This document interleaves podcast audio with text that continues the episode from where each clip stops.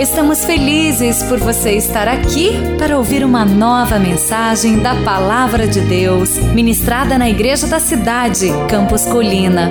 Abra o seu coração e receba com fé esta mensagem que vai edificar a sua vida.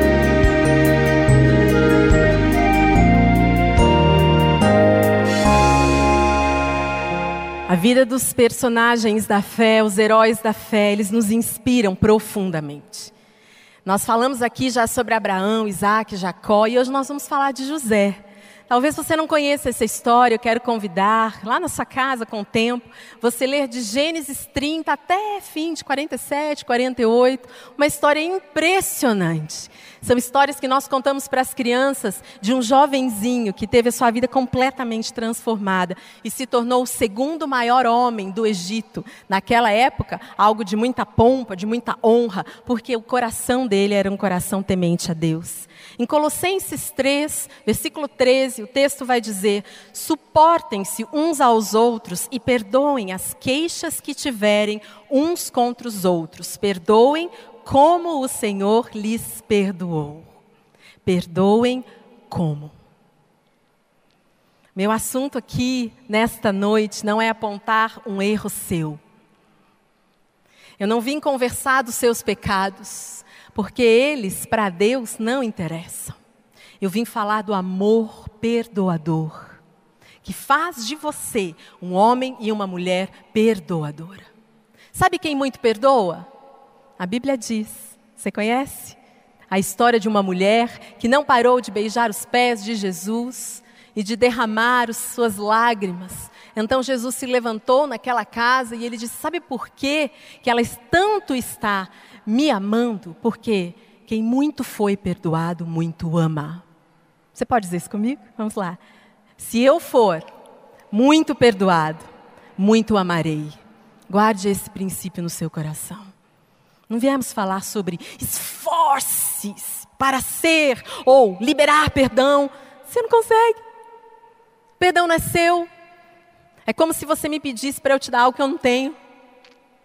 Mas esforce-se para amar a Deus. É dele que vem o peso, a alegria. O peso no sentido de glória, né? A alegria, o preencher para se perdoar. E a história de José, o que nós vamos ver, não é só de um menino prodígio, um menino escolhido, mas um menino que amou muito a Deus. Inicia-se lá em Gênesis 3, 24, 22 e 24. Quero ler esse início dessa história que diz assim: Então Deus lembrou-se de Raquel, Deus ouviu o seu clamor e a tornou fértil. Ela engravidou e deu à luz um filho e disse: Deus tirou de mim a minha humilhação, deu-lhe o nome de José e disse: Que o Senhor me acrescente ainda outro filho. José é aquele que tira ambientes de humilhação. Por isso que talvez José viveu em ambientes de tanta pressão, opressão. Situações difíceis esse menino viveu. Mas ele superou todas essas adversidades e eu acredito porque ele aprendeu a perdoar. E deixa eu te dizer, nós estamos numa série falando sobre fé. Então, fé está associado a perdoar. Eu não perdoo porque eu sinto vontade de perdoar. Eu não perdoo porque eu, eu, eu, estou vendo alguma coisa. Eu simplesmente perdoo porque eu creio que é a palavra de Deus na minha vida e isso é o melhor que Deus tem para mim. Deixe o Espírito Santo conversar com você. Pensando um pouquinho nas histórias que nós vamos contar, quero dar um, fazer um resumo bem relâmpago aqui para você, um release sobre a história de José, você que nos visita hoje pela primeira vez. Então, como eu li, esse menino nasceu muito desejado. Ele já tinha 11 irmãos. E o esposo, né, o pai desse menino e a esposa, eles não conseguiam ter filhos, porque naquela época você poderia ter outras esposas. E com aquela esposa querida, amada, Raquel, ele não tinha nenhum, mas Deus olhou e trouxe fertilidade para a vida de Raquel. Em nome de Jesus, eu creio que Deus trará fertilidade para muitas mulheres essa noite aqui. Amém? Porque Deus olha para você. Ele olha para mim. Nasce José. José é um menino lindo, amado, querido, pai já idoso, um menino que cresce em meio a privilégios. E sabe, Jacó olha aquele bebê e aquele menino e ele não ama o menino, ele ama aquilo que Deus fez e o menino representava. José era um memorial do que Deus pode fazer na vida de um homem que ama ao Senhor. E por conta disso, ele dava privilégio aos meninos, ao menino e os irmãos, onze, tinham ódio, inveja. E um dia, talvez lá para os seus 15, 16 anos, Pai reúne todos os filhos, e aqui eu estou fazendo uma história da minha cabeça, pensando que deve ter sido assim. Digo, gente, vem aqui, tenho algo importante para dizer. Eu quero que todos vocês presenciem, que eu vou dar um presente para José e dar para ele uma linda capa, colorida, bonita. Imagina os irmãos, né?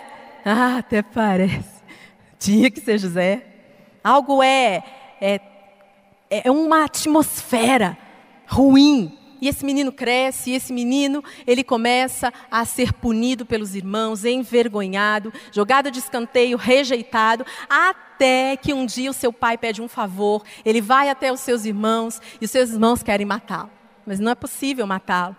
Rubens se levanta como um irmão mais velho e diz: Não, não vamos tocar em José, não vamos pegar esse sangue sobre nós. E eles então colocam o menino num poço profundo, depois tiram o menino, vendem o menino como escravo. Esse menino vai para a casa de um homem importante chamado Potifar. Ali ele recebe uma acusação de um assédio sexual com a esposa desse homem importante, é preso, fica na cadeia um tempão. Depois lembram-se que ele é um interpretador de sonhos. Chamam José, José vai à presença de Faraó, interpreta o sonho pela parte de Deus e recebe por conta disso uma autoridade e um poder e se torna o segundo homem da terra. No caso, por causa que Egito era uma potência da terra.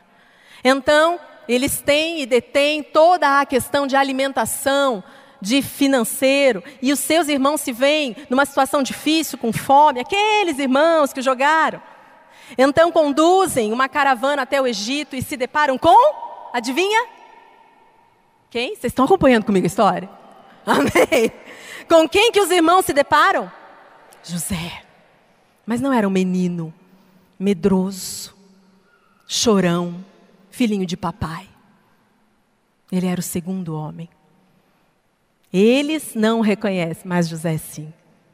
E ali começam a tratar de Deus. E nós vamos ver algumas coisas. Deu para você pegar um pouquinho dessa história. Quais são as adversidades de José? Comece, a anotar aí no seu esboço. Primeiro, o ódio dos seus irmãos. Quanto ódio!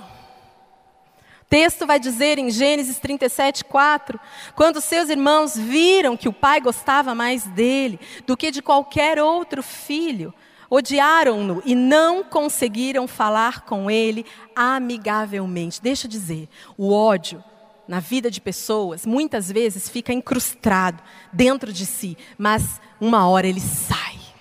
Uma hora ele se torna perceptível. Foi o que aconteceu. Imagina os olhares, imagina as chacotas. José queria uma aproximação, eram os seus irmãos. José queria fazer parte do, do, da bola que estavam jogando lá, queria ser que fosse gandula, que fosse qualquer coisa, mas não podia ficar nem perto. Um ódio. Isso era uma adversidade. Eu não sei se na sua vida você vive, no sentido de ser José ou de ser os seus irmãos, situações de ódio inexplicado. Eu gostava muito de um professor e ele dizia que todas as pessoas têm fios invisíveis saem de mim e de você fios invisíveis. E o término desse fio em nós são terminações nervosas, aonde se mexer dói. Você já se viu em situações em que você não falou nada para a pessoa, você não fez nada difícil para a pessoa e de repente a pessoa se enfureceu? A pessoa virou um bicho em relação a você, ou você, uma pessoa disse algo que aparentemente não te não era para ter trazado dano para você, e de repente, hum, ai que dor. Porque às vezes, sem querer, nós temos capacidade de mexer em fios invisíveis de pessoas. Por que você não gosta da pessoa do jeito que ela fala? Ah, não sei. Talvez ela te lembre uma professora. Eu não sei, só sei que José, ele não pediu para ser odiado pelos seus irmãos, mas por causa, talvez, da posição dele, ele mexeu em fios invisíveis que causavam dor, porque deixa eu te dizer, ódio é um grito de dor. Ódio não nasce só de um coração mau. A segunda adversidade é a inveja, muito parecido, mas diferente. Porque ódio é eu não saber porquê, mas não ir com a cara de alguém. Agora, inveja é eu querer que aquela pessoa tenha algo que eu queira ou até que eu não queira. O negócio da inveja é o seguinte: eu não quero que ela tenha. Os irmãos não queriam a capa de José, nem o privilégio de José. E no meio disso tudo, esqueci de contar: José era um sonhador, ele recebeu um dom profético de Deus, ele sonhava. Sonhos proféticos que iriam acontecer. Os irmãos não queriam isso, eles só não queriam que José tivesse aquilo. Isso se chama inveja. O texto, Gênesis 37, 23 e 24, vai dizer assim: Então os irmãos, chegando José a seus irmãos, eles arrancaram a túnica longa e agarraram-na e o jogaram no poço que estava vazio e sem água. Eles queriam arrancar algo. A diferença do ódio é que eu quero matar a pessoa. E a inveja eu quero arrancar algo que ela tem. Talvez pessoas, elas focaram tanto naquilo que você tinha. Nós nessa igreja não acreditamos em olho gordo. Mas sabe quando aquela pessoa fica perguntando tanto a respeito de uma coisa que você tem? E você se torna até vulnerável diante daquilo? E ele sofria essa adversidade. Ah, pobre José. Terceiro, escreva aí, ele foi vendido como escravo. Uau! Gênesis 37, 28, o texto vai dizer: Quando os mercadores ismaelitas de Midian se aproximaram, seus irmãos tiraram José do poço e o venderam por 20 peças de prata aos ismaelitas que levaram para o Egito. Ah, se não bastasse, os irmãos venderam. Qual era o valor de José? Qual é o foco desse item? O valor. O que, que você vende? O que, que você entrega? O que, que você dá? Aquilo que não traz valor para você. E neste momento, coração de José, que já estava acostumado com o ódio, a raiva, ele começa a sentir uma rejeição. E sabe, a rejeição é um dos sentimentos mais doloridos do ser humano. Rejeição dói. E você sabe quando você luta com rejeição, às vezes nem na sua vida, mas quando um filho seu é rejeitado. Já viu o filho chegando em casa porque não foi escolhido para a partida de handball, de queimada? Aquilo dói. E José estava tudo guardando isso no coração dele. D, escreva aí, quarto, ele foi preso injustamente, já contei a história para você. Ele vai para a casa de Potifar e o texto vai dizer 39, de 19 a 20, quando seu senhor ouviu que a sua mulher lhe disse, foi assim que o seu escravo me tratou, ficou indignado, mandou buscar José, lançou-o na prisão em quem era, onde eram postos os prisioneiros do rei, e José ficou na prisão. Uma vez eu ouvi um comentário desse texto, não é a Bíblia, é um comentário, ok? Que disse que Potifar conhecia um pouquinho da sua esposa. Porque o que José tinha feito era para a morte. Assédio sexual, e ela devia ser bem escandalosa, deve ter falado que poderia ter trazido um dano para ela, era para ele ser morto. Tão interessante que Potifar, porque todo marido conhece a mulher que tem. Sim ou não? Sim. Você quer me conhecer? Pergunta o Fabiano. Ele sabe quem eu sou. Potifar sabia quem era sua mulher. E ele disse: Não é possível que José tenha feito isso. Vou amenizar. Não vou botar ele também em qualquer prisão. Vou botar ele na prisão dos prisioneiros do rei. Opa! Mas enfim, ele foi preso. Foi uma adversidade. Dormia em lugares lindos com o papai. Depois dormiu numa caverna, né, num poço. Depois não dormiu indo para o Egito. Depois foi para a casa de Potifar e agora ele estava numa prisão. Uau! Quinto, escreva aí: a adversidade de José, a ingratidão das pessoas. Gênesis 40, 33. E aí nós chegamos nesse momento da história, quando ele estava preso. José tem um dom que eu disse a vocês de Deus. Ele interpreta um sonho tanto para o copeiro quanto para o padeiro. E o copeiro, que no caso recebeu um sonho que ficaria vivo depois de três dias e liberto. E quando ele está saindo ali da prisão, José vira para o copeiro e diz: Ó, oh, esquece de mim não, viu? Lembra que eu falei com você. Lembra que eu falei para você. Lembra do meu dom. E o texto vai dizer em Gênesis 40, 23: O chefe dos copeiros, porém, não se lembrou de José. Ao contrário, esqueceu dele. Como convivemos com a ingratidão? Mas sabe o que eu quero destacar nesse início da nossa mensagem? É que José ele foi fiel o tempo todo. Talvez você não tenha tido, você tenha tido, ou teve, ou está tendo uma vida difícil, mas não como de José, não é verdade? Você está aqui, você não está preso, sua vida está me muito melhor que muitas pessoas. Mas José tinha algo no coração dele que estava, é como se estivesse neutralizando toda a dor que ele recebeu. Ele foi fiel. Como eu sei disso? Por onde ele passou, ele deixou um legado de Deus naquele lugar. Ele foi para a prisão, Nunca aquela prisão tinha sido tão bem administrada, limpa, horários na alimentação. Antes, na casa de Potifar, a Bíblia diz que Potifar prosperou por causa da presença de José. E o que, que diz para mim e para você? A fidelidade de José a Deus, o amor de José a Deus.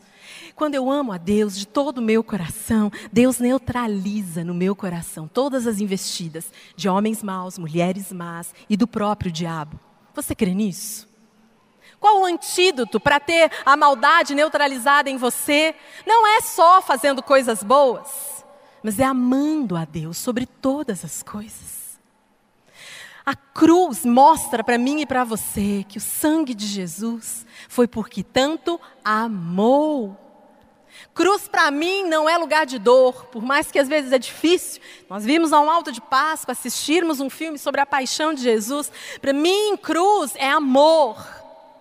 Porque tanto amou, entregou o seu filho único.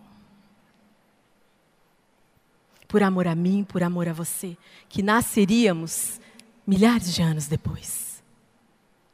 José foi fiel e por isso ele recebeu o perdão. Agora, olha, preste atenção: o perdão real, porque tem perdão que é irreal. Qual que é o perdão irreal? É aquele que sai de sua boca. Você está pressionado, alguém fala, você me perdoa, você me perdoa, você fala, me perdoa. irreal. O perdão precisa fazer um passeio na sua alma, na sua consciência, na sua inconsciência.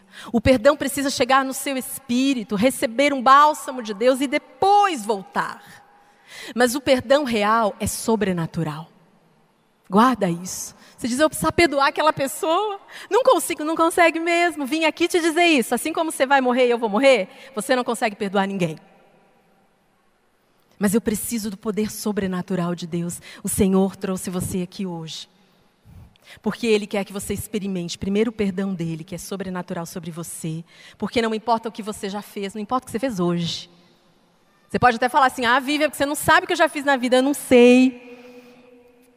Eu só sei que deve ser, ter sido difícil, mas o que eu sei é que o Senhor tem perdão para você. Sabe o que, que o Senhor pode fazer? Zerar a tua conta hoje. Amém?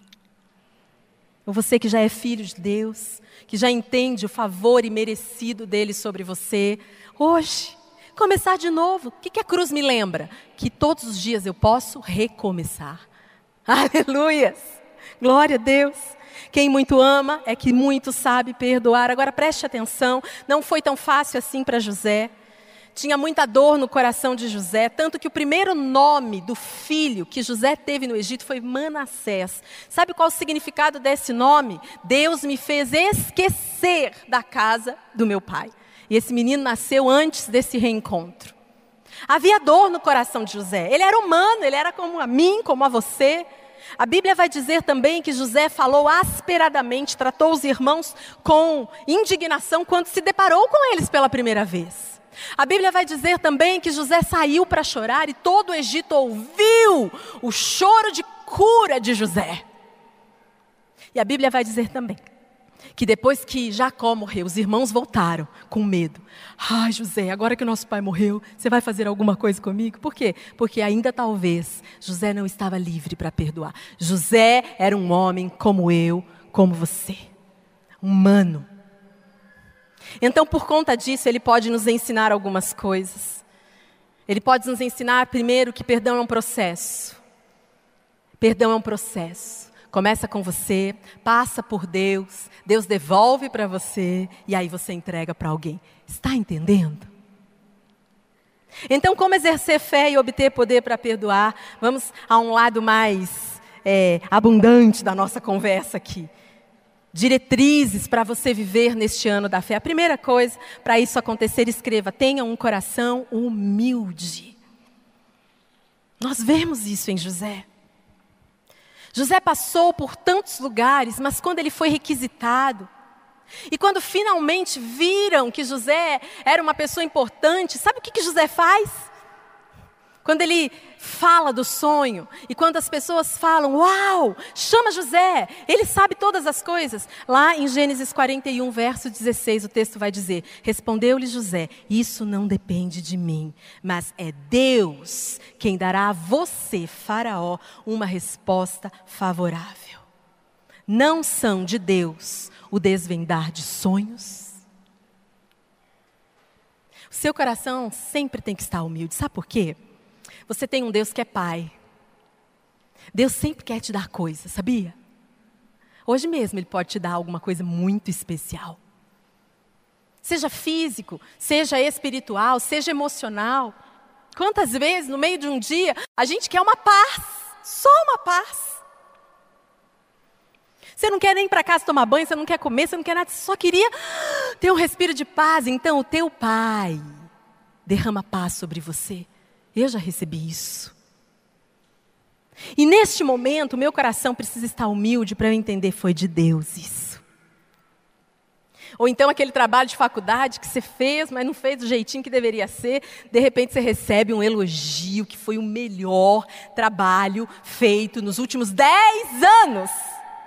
Uau! Como fica o seu coração? Humilde. Você vai dizer, é de Deus. Porque a Bíblia diz que não habita bem algum no homem. E o homem não pode produzir bem algum.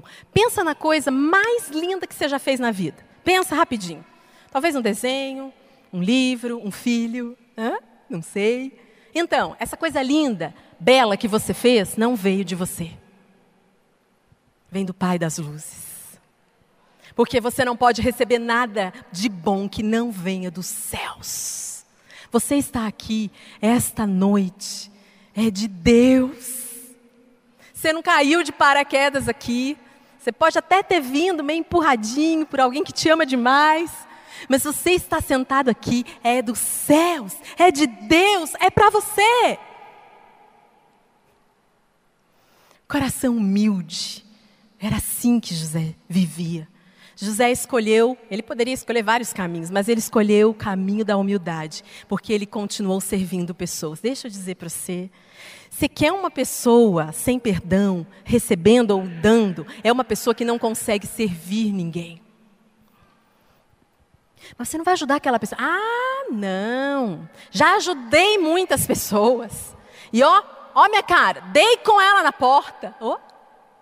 Seu coração é humilde. Eu acabei de dizer você. Se você ajudou alguém com um recurso, ou com a sua presença, ou com uma palavra, veio de Deus, não é seu.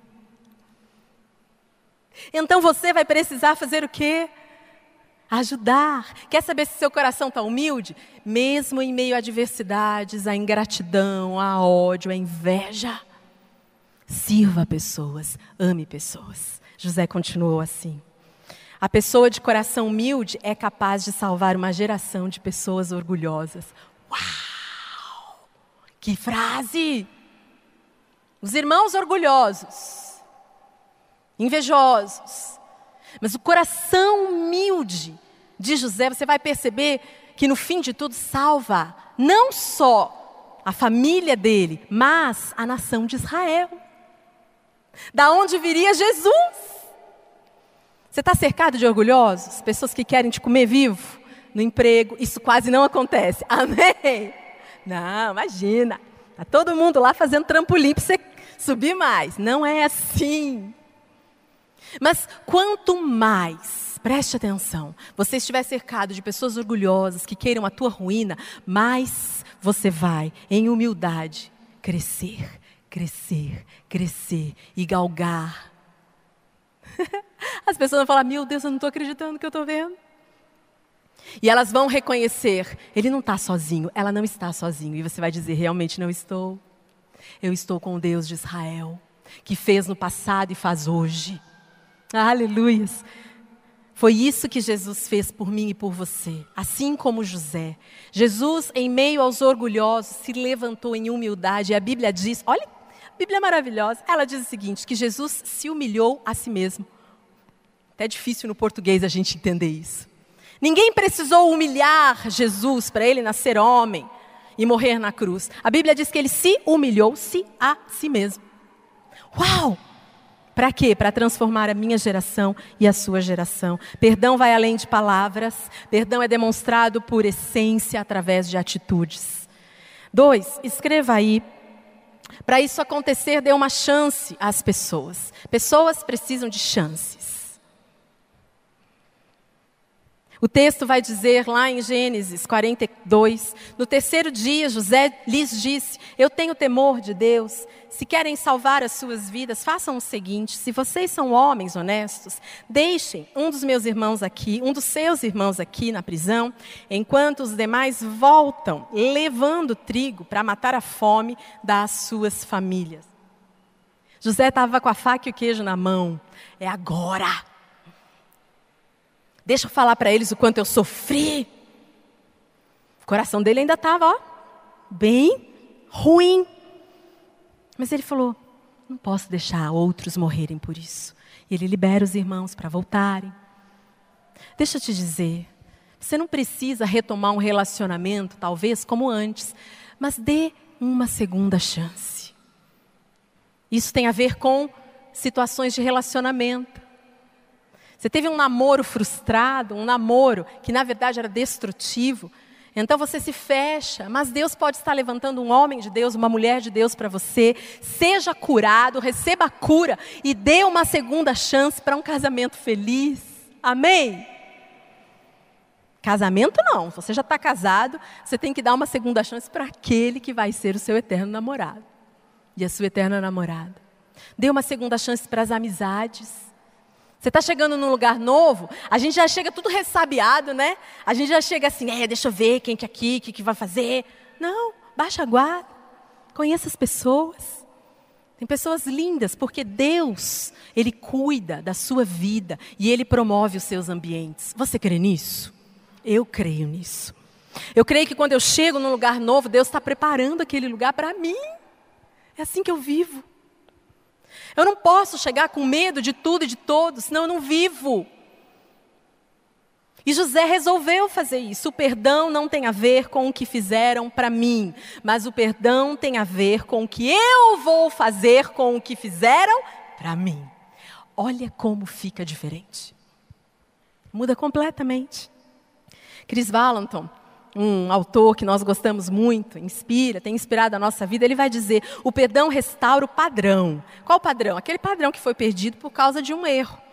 Por isso, depois de ter se arrependido, a pessoa deve ser tratada como se nunca tivesse. Oi? Pecado! Meu oi foi por causa do, da frase mesmo. Como assim? É, Chris Valenton só aprimorou um texto de Mateus 6, 12, que diz assim: Perdoa as nossas dívidas, assim como perdoamos aos nossos devedores. Agora, como é o padrão de Deus perdoar? Esquecimento. Oi. A Bíblia diz que ele pega os meus pecados confessados, amarra uma pedra e joga no fundo de um mar, de uma, uma profundeza, de um lago, de um lugar que não tem fundo. E aí chega você diante de Deus novamente, fala: Ah, Deus, eu vim aqui, sabe aquela coisa, Deus, que eu já pedi perdão. Deus fala: Ah, o quê? Não lembro. Mateus 6,12 está dizendo que assim como eu recebo o perdão de Deus, é assim que eu preciso perdoar. Você diz, vive, é maluquice. Impossível. Não é, porque você pegou a palavra que eu falei no início da nossa mensagem. É sobrenatural. Vem de Deus. Terceiro, seja generoso com os que lhe feriram. Como assim? O que, que José fez? Verso 25. Capítulo 42. Em seguida, José deu ordem para que enchessem de trigo suas bagagens, mas também devolvesse a prata de cada um deles, colocando-a nas bagagens, e lhes dessem mantimentos para a viagem, e assim foi feito. Então, além de devolver o alimento, quando os irmãos voltaram para casa, José deu coisas a mais. O coração de José já estava começando a ser pego por Deus. Deixa eu te dizer, deixa o seu coração ser pego pelo Espírito Santo nessa noite. Não fica armado. Deixa eu te dizer, você quer viver algo que você nunca viveu na sua vida? Eu quero. Você quer. Então faça o que você nunca fez. Comece a perdoar. Quantas notas promissórias, emocionais, você tem na sua casa? Você tem no seu casamento? Você tem no seu emprego? Você tem com a sua família? Ah, é noite de rasgá-las e dizer: Você não deve mais nada. É, alguém recebeu, glória a Deus. Aleluias! Muito lindo a história de José. Se você está disposto ao fluir através da fé, se você está disposto a viver um ano de fé, você fará coisas loucas aos olhos das pessoas, porque tudo que é espiritual só se discerne espiritualmente. Quarto, escreva aí Restabeleça as conexões. Passos importantes. O texto vai dizer, lá em Gênesis 46, já no fim da história de José, que então José disse aos seus irmãos e a toda a família do seu pai: Vou partir e vou informar a Faraó que os meus irmãos e toda a família do meu pai que vivem em Canaã vieram para cá. Aqueles irmãos. E você sabe que quando José era pequeno, até os pais de José não acreditavam muito nos sonhos dele. E eu acho que devia ter uma raivinha no coração de José, porque o pai dele tratava ele tão assim melosamente. José devia ter problema com quase todos na família. Mas é essa família foi restabelecida a conexão. Agora preste atenção. Restabeleça sim as conexões nos níveis de intimidade que você já tinha com pessoas. Ou mediante ao Espírito Santo, inicie conexões novas. Não por você, mas através do Espírito Santo de Deus. Eu não estou querendo que você que sofreu um abuso, libere perdão para o abusador e passe a conviver com ele. Não é isso que eu estou dizendo. Mas você que já tinha um convívio familiar, de amizade, restaura. Não vai ser a mesma coisa? Não, vai ser melhor vai ser limpo, vai ser puro. Você quer ver um casamento ser fortalecido? É quando o marido tem a ousadia em Deus de contar um adultério, de contar uma pornografia, uma masturbação, de ter a ousadia de olhar nos olhos da esposa e dizer algo que ela não quer ouvir. Porque mulher é assim, me fala, me fala tudo. Aí ele fala, ela sai correndo. Mas eu não queria ouvir. Ué, né? Deus, só Deus nos entende, meninas. Glória a Deus por isso. Aleluia lá. É marido falando glória a Deus, é esposa, aleluia. Mas como o casamento é fortalecido quando há verdade? Então as conexões precisam ser retomadas. Irmãos que talvez você não veja tanto tempo, deixa eu te dizer, ontem eu fui num velório tão lindo da mãe do pastor Tales aqui da nossa igreja, Dona Arlete. Você sabe o que a Dona Arlete fez? Nos últimos dias que ela estava viva, eles tinham heranças, eram pessoas de posses. Ela não perguntou como estava o inventário. Ela não perguntou se os irmãos estavam brigando, se estava nada. Ela não perguntou nada. Ela só falou assim: chama Fulano que eu quero falar com ele. Fulano chegava na frente dela e dizia: perdão. Chama Fulano que eu quero falar com ele. Ela chegava: perdão. E os que não foram, ela mandou recado. Eu fiquei impactada naquele velório. E não faz muito tempo que a dona Arlete teve um, um, relacionamento profundo com Jesus. Mas ela liberou perdão. Você não, você já ouviu isso? Quando a pessoa está no leito de morte, ela começa a perdoar todo mundo. Por quê? Porque perdão tem um valor. Mesmo sem nós sabermos, perdão conecta pessoas, religa, muda histórias, transforma gerações. Deus sabe o poder do perdão por causa da cruz. Restabeleça assim conexões. Permita Deus colocar uma vírgula nas suas dores e nos seus relacionamentos. Para alguns que entraram aqui essa noite, comecei a falar de perdão, você já tinha botado um ponto final numa história. Se você olhar de novo para esse papel da sua história, você vai ver que uma borracha passou agora. E no lugar do ponto tem uma vírgula. Retomar. Difícil? Impossível. Mas faça, porque Deus. Sabe quando Deus aparece? Sabe quando a glória de Deus se manifesta? No impossível. E é assim que nós vamos viver. Sabe, pessoas são frutíferas. Gosto dessa, desse entendimento. Como assim vivem pessoas são frutíferas? É, às vezes você olha uma pessoa e você está convivendo com ela em forma de semente. Como assim? É pequena, dura, não tem beleza, só que ela é uma semente. Às vezes você convive pessoa que é broto, sensível, um vento já, hum, falta de água, murcha. Mas continue nutrindo conexões, porque um dia ela será uma árvore e produzirá frutos para você comer. O perdão é eu não destruir as pontes pelas quais um dia eu vou passar. Deixa eu te dizer, se você não aprender a perdoar, quando você estiver precisando de um perdão, Talvez nesse momento você vá entender o que significa perdoar. Mas nesse momento a graça e misericórdia de Deus sobre a sua vida, para você retomar isso. Perdoe e seja perdoado. Quinto e último, escreva, enxergue o testemunho por trás de cada situação. Meu Deus. José viveu tudo aquilo que ele viveu. E quando ele se apresentou para os irmãos dele, o Senhor está lavando nosso coração nessa noite, amém? Glória a Deus. Estávamos precisando, Senhor, de chuva. Chuva que chega na hora certa, que refresca. Então, quando José se depara com seus irmãos, e os seus irmãos começam, José, o que, que a gente fez com você? José se levanta, capítulo 45, verso 5, e diz: Agora não se aflijam, nem recriminem por terem me vendido para cá, pois foi para salvar vidas que Deus me enviou adiante de vocês. Deus não levou José para o Egito preso, mas Deus, como ele sempre faz, ele converte todas as coisas como testemunho lindo da Laís para o bem daqueles que o amam. De Deus não pode sair maldade. Então Deus não foi mal com José.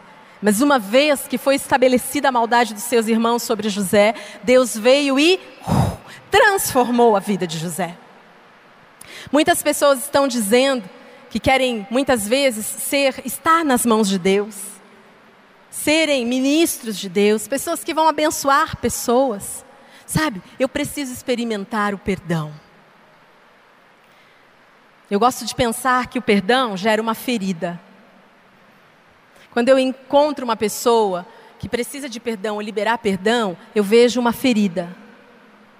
Todo mundo aqui já teve uma ferida na vida. Seja de uma queda, seja de uma patologia. Agora, o que, que acontece quando a ferida fecha?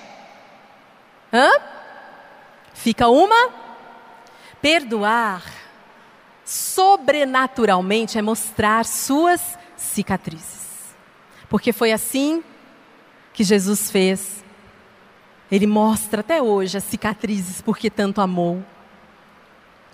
Sabe, às vezes é difícil o perdão.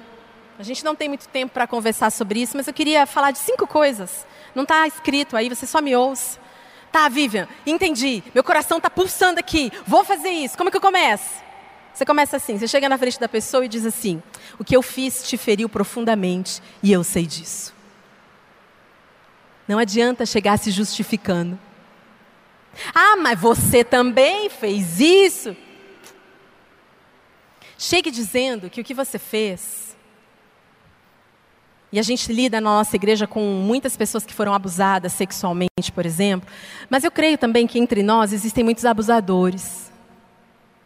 Você que foi um homem ou uma mulher que abusou, o Espírito Santo está falando no meu coração.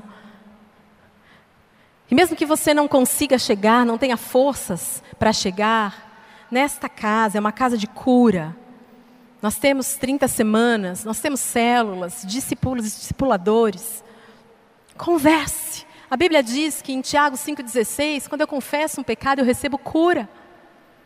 E eu quero dizer que esta igreja tem lugar para os abusadores, para que eles experimentem cura. Diga, eu fiz, destruiu a sua vida. Depois você diga, esta aqui é a tua dor. E mostre para a pessoa. Desde que eu fiz isso, aconteceu isso, você parou de fazer isso, você fez isso, você fez aquilo. Mostra para a pessoa que você conhece a dor dela. Terceiro, diga como você se sente com aquilo que você fez. Quarto, diga para a pessoa: eu desejo nunca mais fazer isso. E quinto, a famosa pergunta: você me perdoa? Cicatrizes são sinais claros que você é uma pessoa curada. Aleluias! Não esconda suas cicatrizes. A Bíblia diz que com a mesma consolação que eu for consolado, eu consolo. Boas cicatrizes revelam cuidado e proteção. Você tem um bom pai, amém? Quando, às vezes, uma criança sofre uma abertura na pele, se a mãe cuida direitinho, o que, que acontece? Cicatriza direitinho. Se a mãe cuida de qualquer jeito, inflama, infecciona. E aí, a cicatriz fica toda feia. Olha aqui, você tem um bom pai. E essa ferida, o Senhor vai acompanhar tão de perto, até que a sua cicatriz seja uma das mais lindas. Aleluias! As pessoas vão dizer, mas que cicatriz é essa? Como é que você pode falar de uma coisa tão horrível dessa? E você vai dizer, eu tenho um bom pai. Deus não apagou as histórias dos seus heróis quando eles pecaram na Bíblia. A Bíblia é histórias de homens comuns que erraram, pecaram. Mas Ele também deixou para dizer que Ele é um bom Pai. Aleluia. Eu creio, eu posso ver feridas todas destruídas nesta noite, mas que o Senhor já está acudindo porque você está abrindo seu coração para receber primeiro o perdão dele. Volte a viver, aleluias. Volte a viver. Hoje é domingo, quando Jesus ressuscitou. Então, para mim, todo domingo é muito especial, porque o Espírito da ressurreição paira sobre nós. Não seja você quem vai parar o fluxo dos céus na terra. Vamos continuá-lo e continuá-lo em nome de Jesus. Termino com João 20, 23. O texto diz assim: Se perdoarem os pecados de alguém, estarão perdoados. Se não os perdoarem, não estarão perdoados. Você pode ler isso comigo? O texto está aí. Já estamos terminando. Vamos ler. Se perdoarem os pecados de alguém estarão perdoados. Se não perdoarem, não estarão perdoados. A palavra perdão nesse texto é uma palavra no grego chamado kratio, que significa manter preso. Sabe? Olha, sinceramente, queridos, olha aqui para mim. Eu não sei por que, que Deus escolheu esse processo de vida. Perdão. Eu não sei porque ele entendeu que assim deveria acontecer para eu estar livre. Mas o que eu sei é que se eu não o obedeço, eu fico com o cráteo no meu coração. Eu fico presa. Deixa eu te dizer. Se é difícil para você perdoar, comece perdoando o pecado da pessoa e não a pessoa. Muda um pouquinho. Você olha uma maldade que fizeram com você, não olhe para a pessoa, olhe para a maldade dela, porque essa maldade é o pecado que te impacta, que te aflige. Libera, porque se você não perdoar o pecado de alguém, esse pecado fica grudado em você. E você vai para tudo quanto é lado, você sai do Brasil, você vai para um lugar no extremo do mundo. Aquilo vai grudado com você.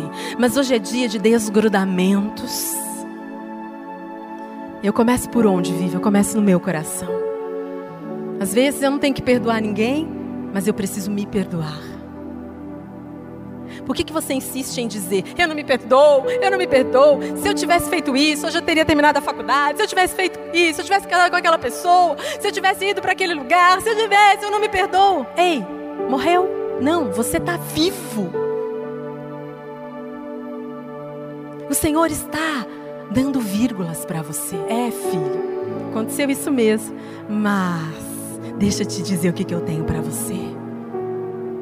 Ou você não tem problema em se perdoar, em perdoar pessoas, mas você tem problema em perdoar Deus. Uau. Mais difícil, mais fácil ao mesmo tempo. Mas eu quero começar pensando sobre receber perdão. Amém? Tudo começa em receber perdão. Você acabou de ouvir uma mensagem bíblica da Igreja da Cidade em São José dos Campos. Se esta mensagem abençoou sua vida, compartilhe com seus amigos em suas redes sociais. Obrigada e que Deus te abençoe.